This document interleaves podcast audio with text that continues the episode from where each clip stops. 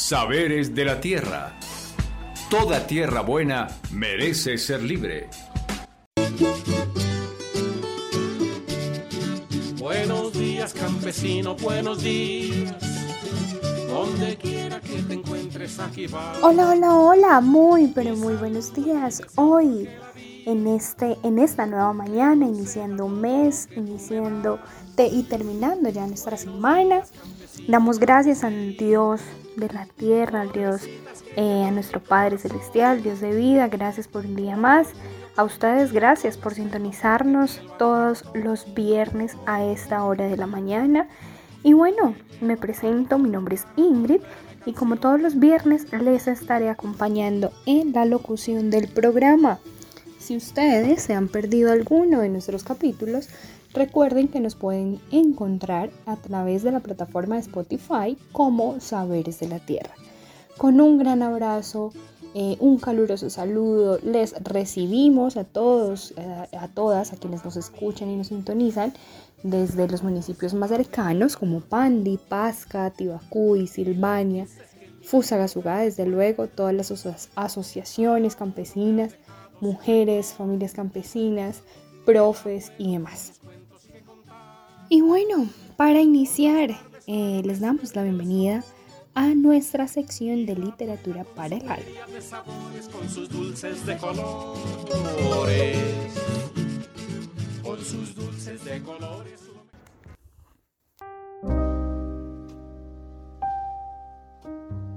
Literatura para el alma.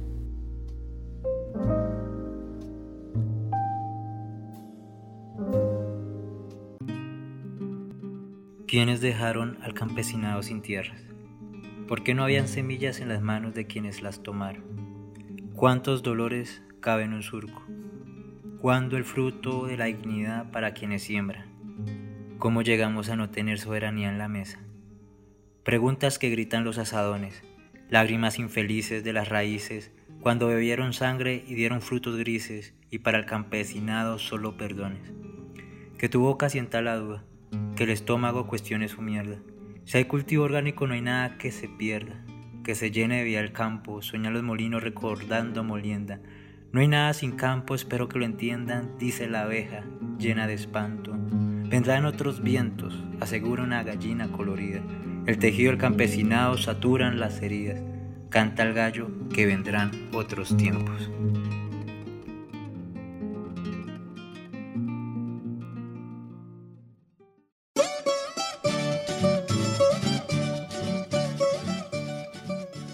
Y el día de hoy hablaremos sobre las perspectivas de cambio que tendremos en torno a la agricultura con el gobierno de Petro y Francia, este nuevo, este gobierno, retos, eh, todos los cambios que se vienen a partir de o alrededor de este sector.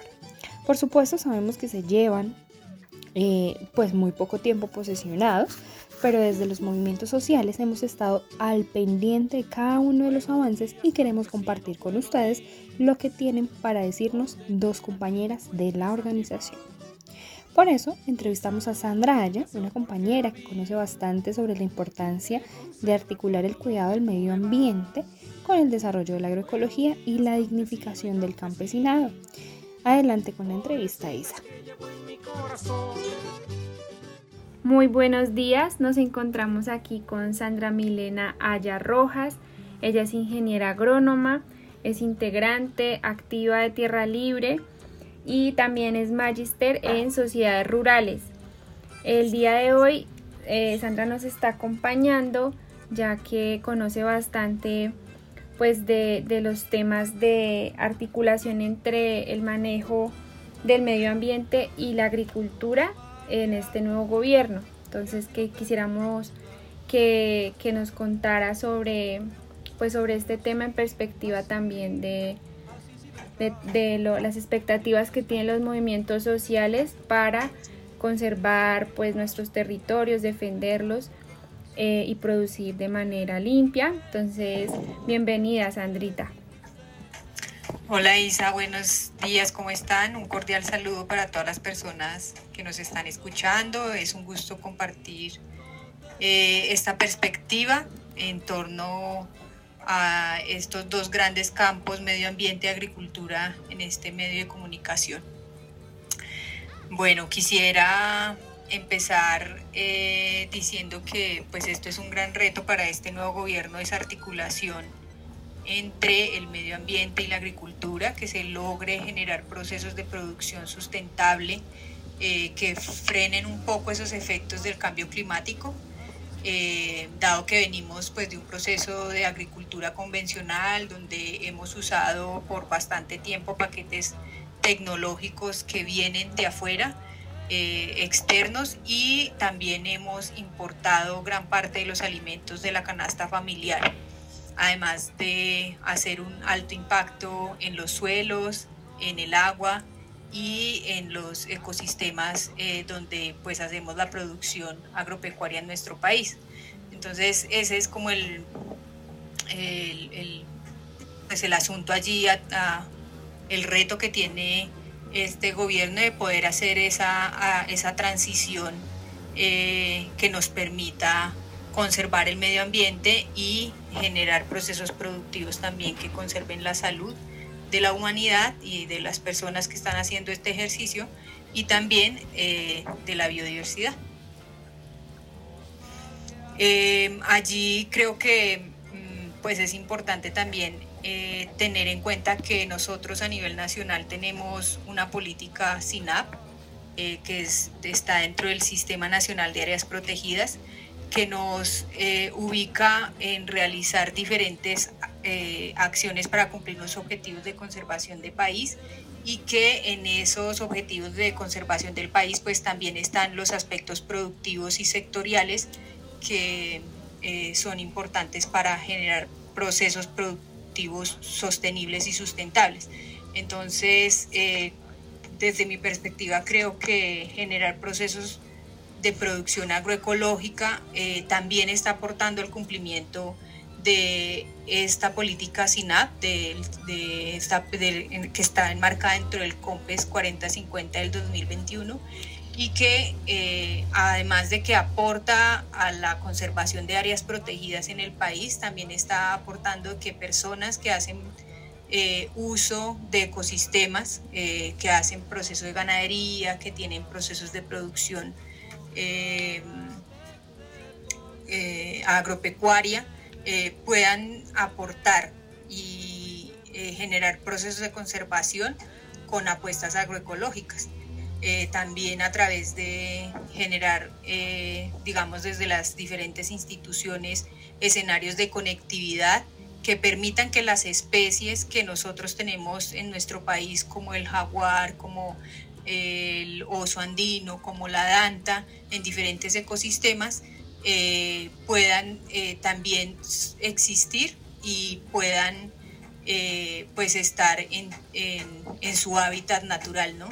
Eh, para eso, a través de esos escenarios de conectividad, pues nosotros eh, desde el ámbito de conservación, pues eh, yo trabajo especialmente en, en, la institución Parques Nacionales, pues hemos diseñado también, mm, digamos, herramientas de manejo del paisaje que le permitan a la comunidad también pensar en que pueden generar procesos productivos eh, eh, y lograr esa, esa conservación de, las áreas.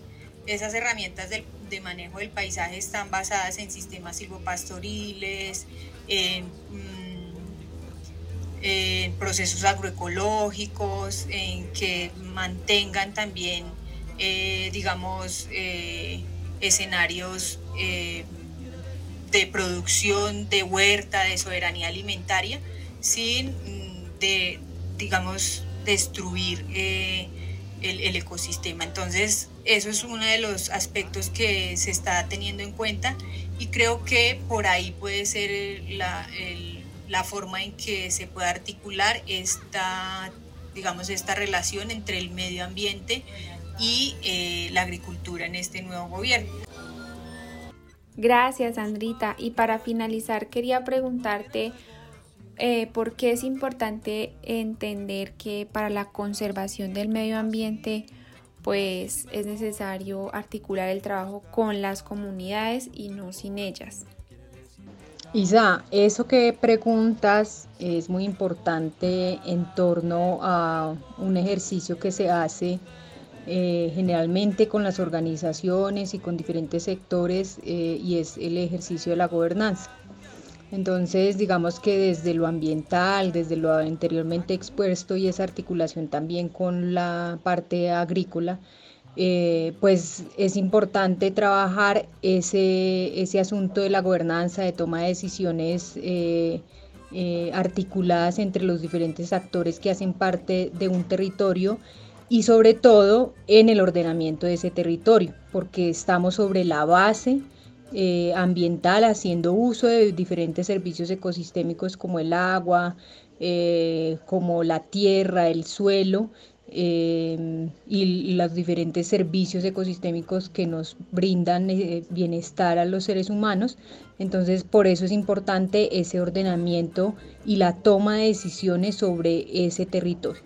Entonces, eh, estar eh, dialogando en la conservación con personas que viven en, los, en, esos territorios que tienen ecosistemas estratégicos importantes para el país como indígenas, afrodescendientes, comunidades campesinas y también eh, los sectores productivos que están haciendo uso de esos, de esos recursos naturales y de esos servicios ecosistémicos y elementos naturales, eh, pues se tiene que dialogar. Algunas cuestiones obviamente son conflictivas, pero eh, digamos que la intención allí es esa planificación territorial.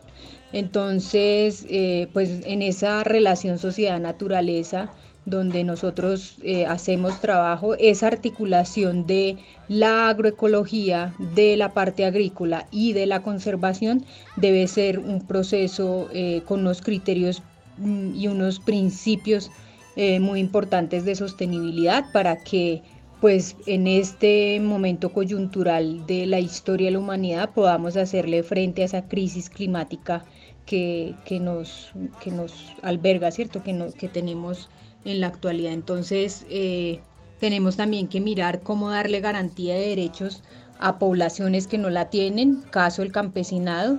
Entonces, la agroecología también está en pro de esos eh, derechos del campesinado, porque la agroecología se hace también en base campesina, ¿sí? en, la, base campesina. Eh, casos importantes en Sumapaz, casos importantes en el Caquetá, eh, donde se hace restauración con, las eh, comunidades campesinas, donde se hace conservación también de las fuentes de agua y eso es lo que también se propondría en un ejercicio participativo para lograr pues la reconciliación también con la naturaleza.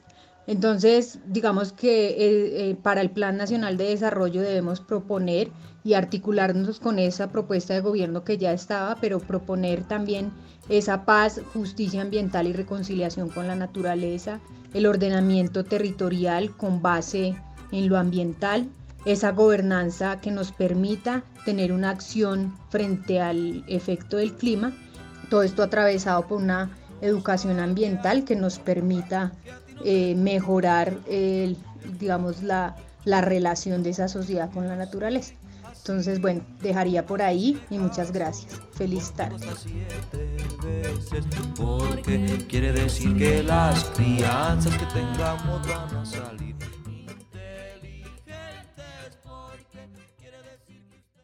Agradecemos a Sandrita y desde luego siempre decirte que tienes las puertas abiertas en nuestro programa para que nos sigas compartiendo de tus perspectivas y lecturas acerca de los diferentes temas. Bienvenidísima siempre y gracias Isa por esta entrevista.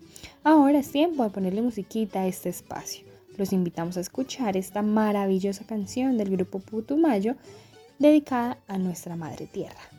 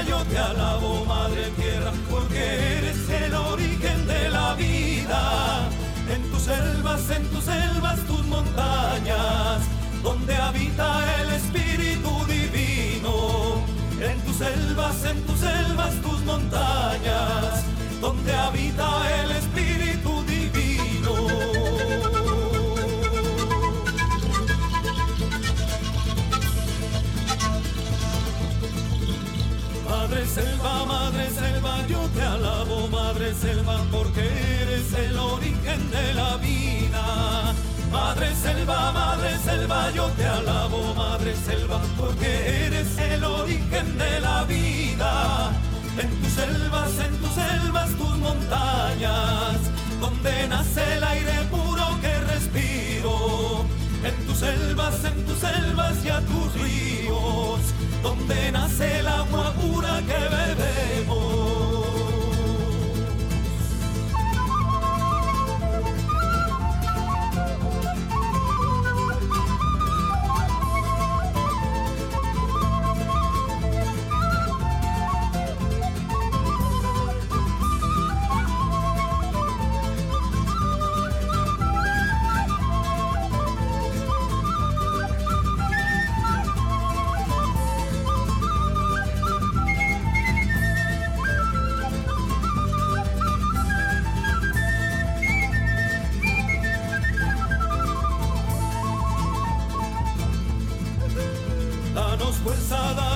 Fuerza, Madre Selva, danos fuerza, ilumina, ilumina nuestro camino.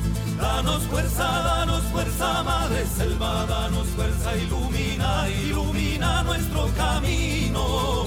Ilumina, ilumina nuestro camino. Con tu espíritu, tu espíritu divino. Ilumina, ilumina nuestro camino con tu espíritu, tu espíritu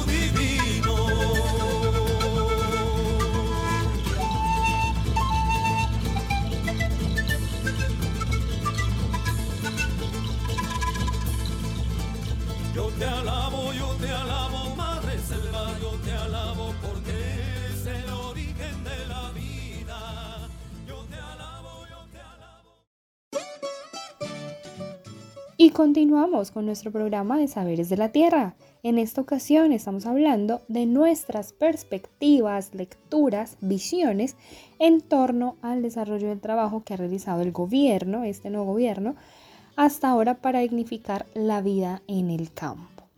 Por eso también hablamos con nuestra compañera Catherine sobre el Encuentro Nacional de Agroecología, un evento muy importante que tendremos el 14 y 15 de septiembre en Bogotá.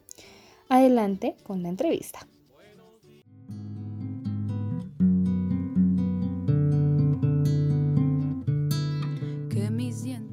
Muy buenos días, nos encontramos aquí con Caterine Rivero.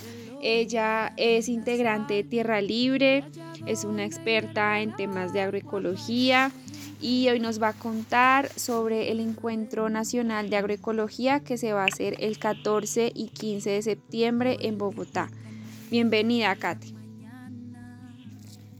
Isabela, muchas gracias por la invitación y a todos quienes nos escuchan.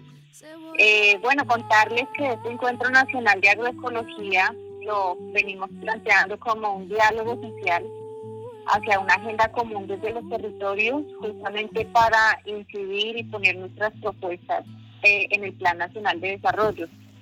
Eh, este encuentro eh, lo estamos organizando y estamos participando 45 procesos de agroecología de base territorial de diferentes regiones del país, desde el norte, eh, de la costa, la Guajira, eh, la zona centro, del suroccidente, el Huila, del Valle, el Marino, Cauca, eh, de diferentes regiones de Antioquia. Entonces va a ser un va a ser un encuentro muy diverso con esas miradas que hay desde la agroecología, pero también desde los diferentes territorios. Vienen procesos de mujeres, campesinas, eh, del Cauca, por ejemplo, vienen procesos indígenas, procesos que vinculan diferentes comunidades en sus territorios y que le apuestan a la agroecología como una propuesta de territorialidad. Entonces, eh, y contarte que vamos a estar reunidos el 14 y 15 de septiembre en, en Bogotá con el apoyo de la Fundación BOL, con el apoyo de la Fundación eh, BB, que son aliados nuestros, y eh, allí tenemos como tres objetivos principales de este encuentro. Por un lado, promover un escenario nacional de diálogo, ¿cierto? Un diálogo social sobre la agroecología, plan de desarrollo. Un segundo objetivo es construir una propuesta política común en, en agroecología, digamos que no solamente encontrarnos allí y discutir y identificar esos ejes, planes, programas, eh, claves en agroecología, sino también poder trazar una ruta de incidencia política entre los procesos territoriales. Entonces ese es como un, segundo objetivo y bueno, un tercer objetivo ya más relacionado con eh, el lanzamiento que vamos a hacer de dos publicaciones que hemos venido construyendo desde Tierra Libre, una que es de agroecología campesina, que narra un poco la, historia, eh, la metodología, las propuestas que desde Tierra Libre tenemos, y otra que es titulada Ideas Verdes en Agroecología, que es una, una mirada de la agroecología desde, desde el sur, desde América Latina, ¿cierto? Y pues bueno, cerraremos el evento con este espacio, contarte que eh, si bien vamos a estar 45 procesos de agroecología en los territorios, pues el segundo día, justamente el 15, están invitados eh, ministerios, diferentes ministerios de ambiente, de agricultura, de cultura, eh, de salud, también para eh, el Ministerio de Minas, para poder con ellos, pero también con algunos congresistas, representantes de la Cámara, eh, actores de la academia, por ejemplo, y de algunas entidades públicas y privadas, poder presentarles eh, cuáles son esas propuestas que desde los territorios y de cara a la agroecología planteamos y que puedan ser incluidas y tenidas en cuenta en las bases de este Plan Nacional de Desarrollo. Así entonces va a ser como un diálogo interno entre organizaciones y procesos territoriales, pero un diálogo de incidencia política con actores del nuevo gobierno. Entonces, básicamente, eso es como la agenda, los objetivos, eh, los participantes de este encuentro que seguro va a estar muy bello. Sí, se, se oye que es muy, muy importante. Muchas gracias por contarnos esto. Y por último, quisiéramos pues que nos, que nos dijeras cómo ves este tema de la agroecología a futuro aquí en nuestro país. Bien, pues Isabela, contarte un poco la mirada que hay, digamos, como, como procesos, ¿no?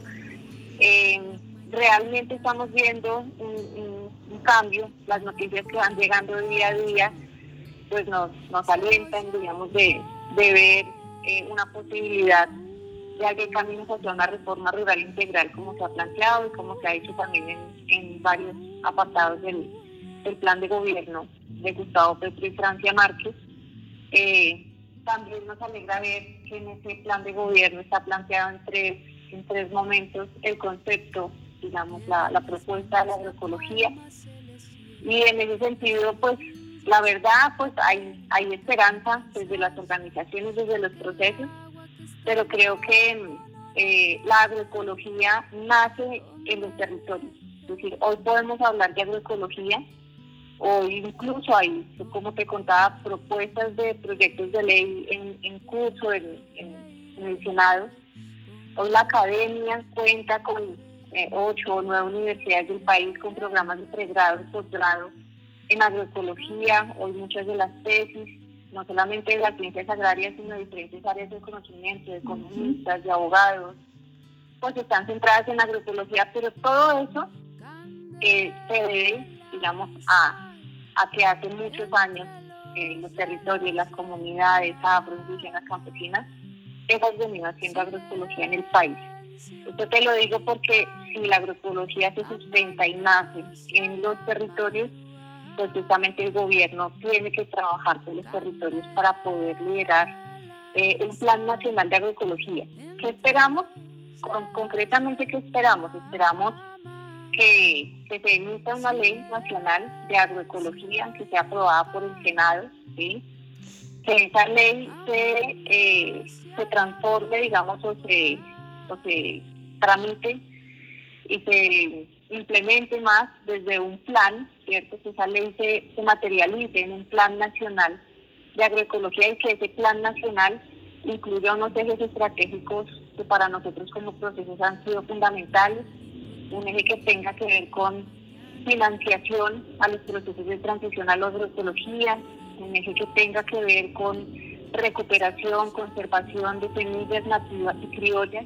Desde los territorios construimos conocimiento y ese conocimiento tradicional, ancestral, que ha sido conservado año tras año, dialoga con la academia, dialoga con los centros de investigación eh, y como se ha planteado, ¿no? Que es el gobierno del conocimiento, pues que ese conocimiento eh, tradicional dialogue con un conocimiento científico y sea mucho más potente en proyectos. Así va a ser, así va a ser y ojalá logremos consolidar todas estas, pues todas estas ideas, la propuesta de la Ley Nacional de Agroecología. Muchísimas gracias por acompañarnos en este programa, por contarnos todo esto que es muy importante conocerlo y esperamos que más adelante también nos puedas acompañar en Saberes de la Tierra. Bueno, Isabela, muchísimas gracias. Les mando un fuerte abrazo y un mensaje final y es que todos y todas eh, tenemos relación con el alimento, sea como productores, productoras o consumidoras.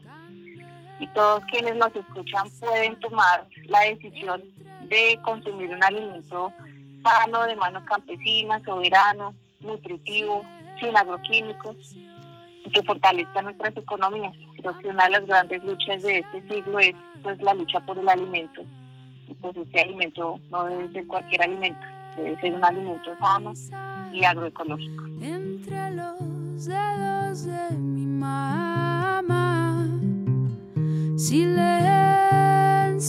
y pan, amándose a la madrugada. Agradecemos a nuestras compañeras por compartir su sabiduría con nosotros y con nosotras pues estos temas son muy importantes para nuestro país y qué bueno que en esta mañana o que nos regalemos 5 o 10 minuticos para que estemos al pendiente y al tanto y podamos compartir estas lecturas y estas perspectivas para que podamos defender los derechos de la naturaleza y de las personas que habitan en la ruralidad. Y bueno, para finalizar los dejamos con nuestra sección de Cuidados de. La tierra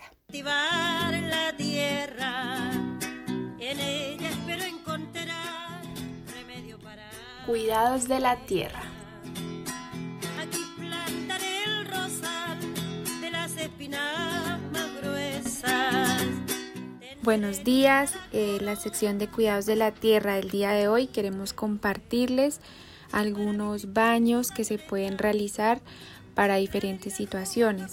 Por ejemplo, si nos sentimos muy cargadas o muy cargados de energías pesadas, si estamos angustiados o preocupados por alguna razón, podemos utilizar la ruda que limpia y nos protege también cuando tenemos miedo frente a ciertas situaciones.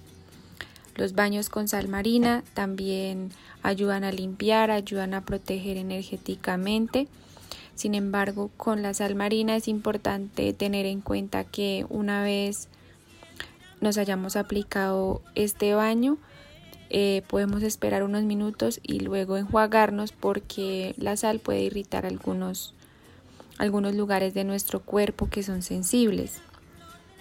Por otro lado están los baños con la menta que nos ayuda a poner límites cuando nos sentimos agredidas o agredidos por otra persona. Eh, eh, también nos ayuda a revitalizarnos cuando estamos cansadas o cansados y necesitamos activarnos. Eh, baños con manzanilla nos ayudan a relajar cuando estamos cansados del trabajo o cansadas o cuando sentimos que necesitamos una planta dulce para, para dormir mejor, también ayuda la manzanilla. Si tenemos problemas de insomnio, los baños con manzanilla o tomar la manzanilla ayuda a esto. Para la tristeza, el romero es muy bueno. También tiene una protección espiritual esta planta. Y por último, los baños de caléndula nos pueden ayudar a desinflamarnos cuando estamos enfermos o enfermas por algún motivo. Normalmente ciertos enfermedades producen inflamación en el cuerpo y la caléndula nos puede ayudar a sanar esto.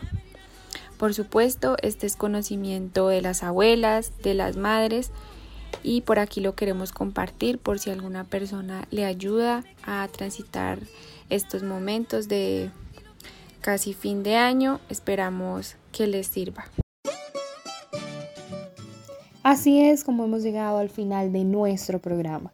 Agradecemos infinitamente a todos, a todas, a quienes nos escucharon en este programa, a quienes nos sintonizaron por primera vez, a quienes no se han perdido ni un solo viernes nuestro programa aquí en Saberes de la Tierra. Agradecimientos especiales a nuestras invitadas, a Sandrita Aya, a Katherine y desde luego a nuestro equipo en Máster. Gracias, infinitas gracias a la Fundación también Heinrich Boll, a la emisora Nueva Época. Gracias por hacer posible también este programa. Y les recordamos que nos pueden encontrar a través de nuestras redes sociales como Tierra Libre Colombia en Facebook, Instagram, Twitter y YouTube. Tierra Libre Colombia. Y bueno, nosotros nos volveremos a encontrar en ocho días en este su programa Saberes de la Tierra, porque toda tierra buena merece ser libre. Chao, chao. Y ella sabe que en tus manos también tiene, que en tus manos también tiene. Tiene otra oportunidad. Saberes de la Tierra, una producción de la organización Tierra Libre con el apoyo de la Fundación Bol, porque toda tierra buena merece ser libre.